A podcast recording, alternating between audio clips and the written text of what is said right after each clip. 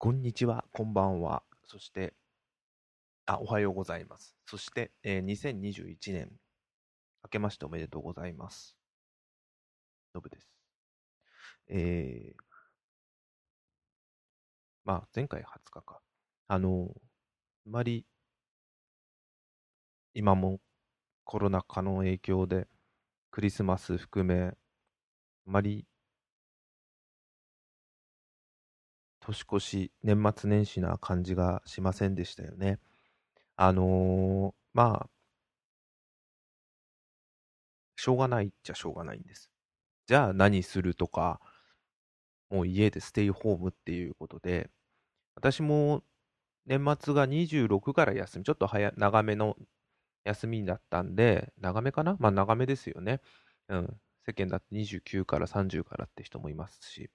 で、まあそこからだと、1、2、3、4、5、6、7、8、9、?9、9日間もあったんですね。だったんですけど、何してたっつったら、寝ててゲームして映画見ててでしたね。サイバーパンク。と、あとなんだっけ。あ、その話をするんだ。うん。なんか本当あのテレワークの影響で、あの、体調が悪くて、仕事してないのにずっと体調悪くて、あの、接骨院通ってんですけど、なんでこんな休んでるのに体はバキバキなんですか？って言われるぐらい、寝すぎなのかなとかいろいろ考えてたんですよ。結局、あの買いました。ゲーミングチェアを。もう年明けて早々に。で、昨日か一昨日に届いて組み立ってみたんですけど、いいですね、やっぱり。それ用のって。まだまだ別に体自体は不調ですけど、不調からさらに不調にならず、これでずっとゲーム、サイバーパンクやってみても、疲れるんですけど、いつもより長くできる。これは怖いですね。あの、フットレストと、リクライニングがついてて、これは素晴らしいですね。うん。2万円かな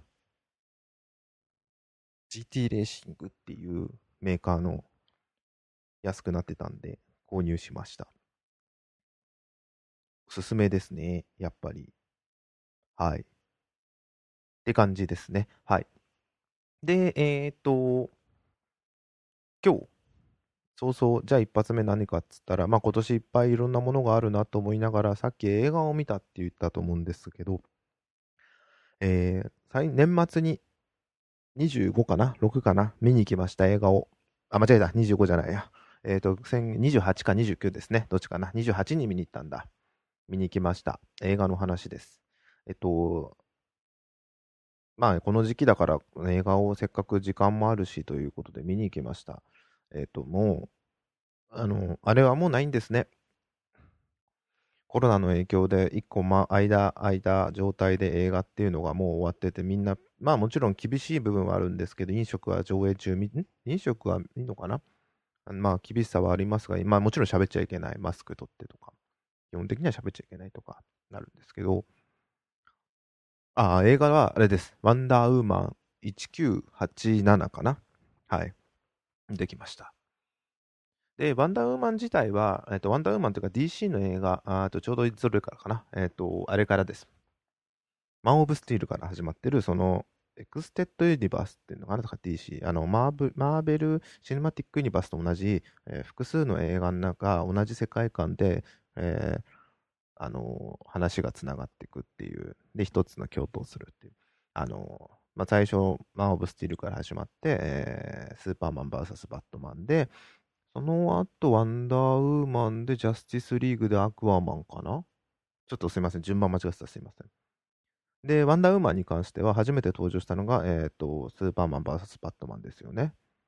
確かに、私も、あの、ワンダーウーマン知らなかったんですけど、急に登場して、あの、かっさらっていった感じは強かったですね。あの、全然、二人のヒーローに負けず劣らずの強さというのも含めて、見た目の素晴らしさもすごいあったんで、見ててよかったと思いました。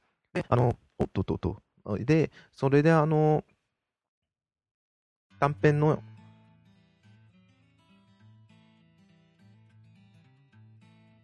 あの、映画ができるということで、あの、まあ、ジャスティスリーグもできるっていう話で短編もあったんですよね。で、まあもちろん前作見てなかったんで、見ようかなと思って、えー、まあ、映画見に行く前に見ました。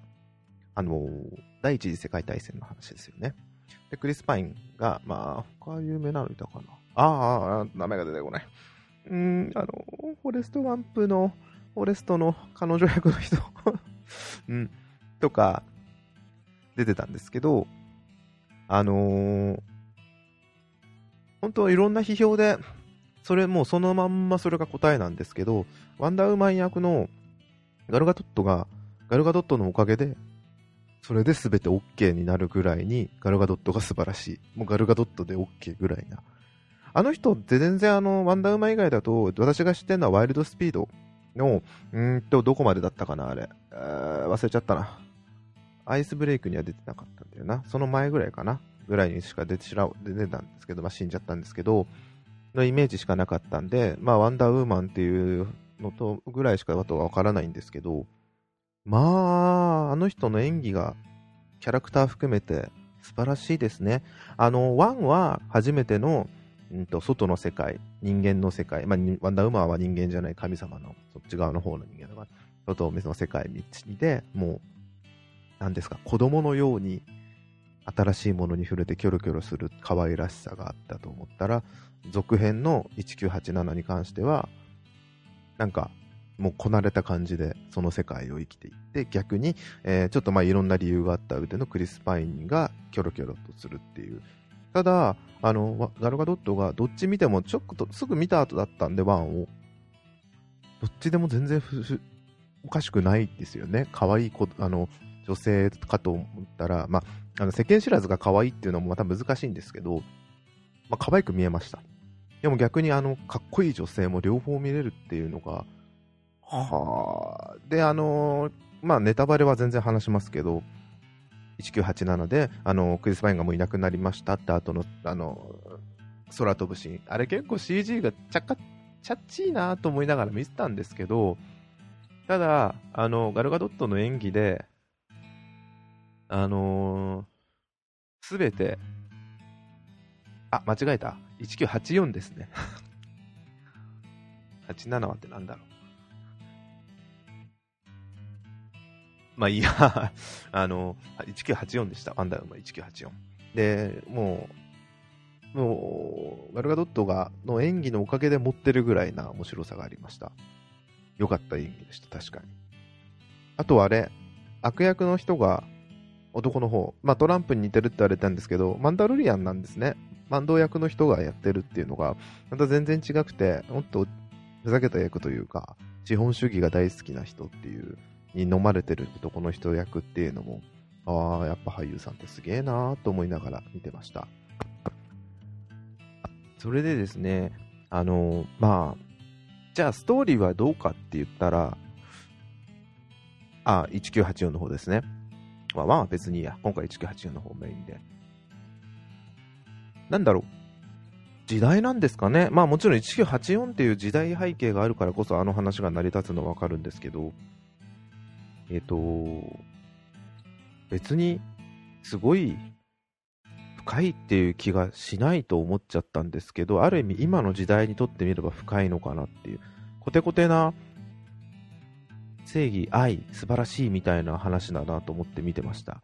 それが悪いとかじゃないんですよね。なんで今こんなしっくりくるんだろうって言ったら、まあコロナだったりとか、まあ疲れてんだなっていうのを見たときに、こういうえー、っと、すごい悪い言い方すると、綺麗事っていうのがすごいしっくりくるんだなと思って見てました。面白いですね。前作って、まあ、1と1984、2両方共通するのは、強い女の人はいいですねっていうのをちょっと うん、思いました。かっこいいな、強い女の人はっていう風なのは見てて感じました。うん。まあ、ガルガドットっていうあの女優さんだからこそ成り立つ。だから、あのー、なんだろうな、えっ、ー、と、シャーリーズ・セロンとか、キャメロン・ディアスみたいな感覚なのかな。うん。負けず劣らず愛感じ。俳優さん、俳優さんとか男の人にも。なんか、いいですよね。歌丸さんが言ってましたね。ライムスターの歌丸が、あの、レビューで。あれを今、映画館で見れることがすごい幸せっていうのがすごい思い意味深いなって思いました。うーん、そうなんだって思いながら、まあなんかこの時期の話ですよ。なんだろう、海外だとアメリカかな？あの、配信もされちゃってて映画館で見れないからっていうのですね。もちろん映画館でもやってるんですけど、ああ、時代だなーって思いながら、じゃあどっちがいいかって言った時に、えっと、ちょうど昨日かな ?1 月3日天気の子がやってて、あの、まあ、見たんですけど、いいんですよ、テレビでも。ただ、あんなに綺麗な映画っていうのは、映画館で見るべきだなっていうのは非常に実感したんですよ、当時見に行った時。そんな感覚だなと思いました。だからあの、ワンダーウーマンが、じゃあ映画館じゃなくて、映画館で見たから良かったのかどうかって、正直映画館でしか見てないからわかんないんですよ。あ、でも、あれ思いました。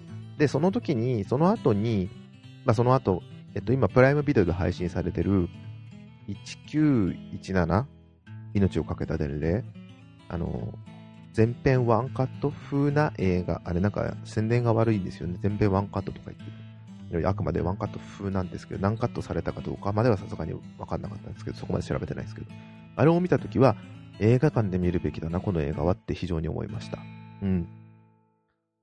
あのー見るべき映画っていうのは、あ、こういうのなんだなっていうのは非常に、あの、テネットとかもそうだったんですけど、別に、じゃあそうじゃないんだろうかって言ったらそんなことはないんですけど、ああいう分かりやすい臨場感は映画館がすごいんだなと思いました。あ、話しておりましたね。まあ、198、1917もすごい良かったです。まあ、ちょっとワンダーウーマンに関してはそのぐらいで終わらせておきます。あのー、今、この時に見るからこその、話のあらとかあんまない、あ、まあありますっちゃあるのかなあったかななんかいっぱいあったんだよな。あの、1に関してはラストの方あれなんだよっていう人はいるけど私はあれが良かったんですよ。だからこそ絶対的な強さだと思ったワンダーウーマンがちゃんと平等な強さとして成り立つんだろうなって思ったんだよな。ああいう絶対的な強さがの敵が出てくることによって。で、今回に関しては、うーん、あの女の人がなんかかわいそうだなとは思いました。あれに対しての解決策っていうのが、あの力を持つことで解決するっていうのは正解だとは思うんで、一つの形であっていいと思ってるんですけど、じゃあ、本当にその人にとって幸せかどうかっていうのに対してなんか、まあ、アンサーっていうのはいらないんだよな。だから願いを叶える、例えば願いを叶えることの方が正解な場合もあるけど、うん、だから綺麗事みたいなんだよな、自分の力みたいな風にも聞こえるし。だからそこはいくらでも捉えられる。物語としてはすごい単純なんですけど、ただ良かったのは、ワンダーウーマンも願いを叶えちゃってるっていうことなんですよね。だからあれが、主人公はずっと綺麗事を言ってるわけじゃなくて、彼女自身もちゃんと自分の求めてるものを願ってしまう。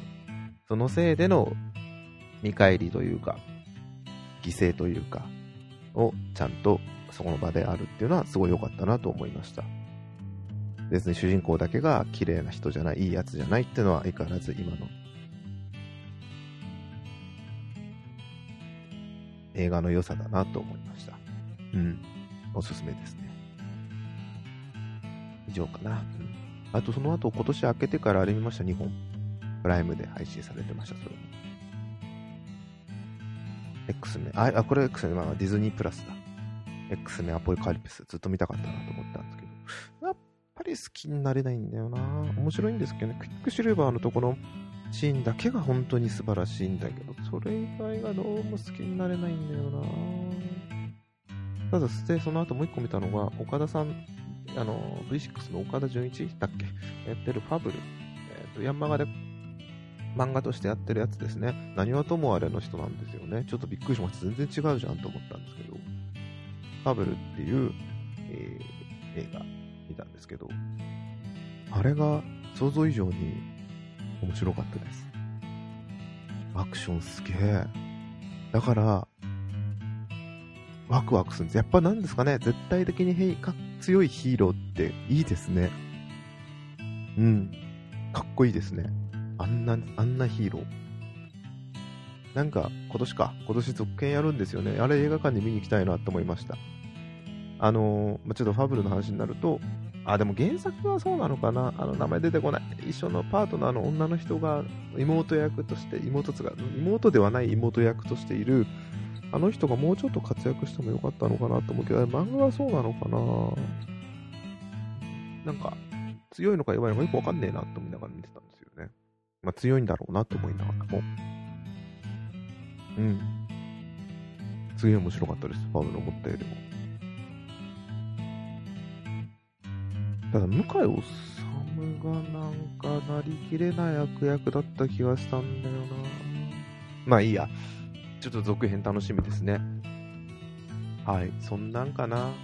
とりあえず今年一発目、もうダラダラと映画をしゃってるだけでした。以上です。ありがとうございました。では、またよろしくお願いします。失礼します。どうも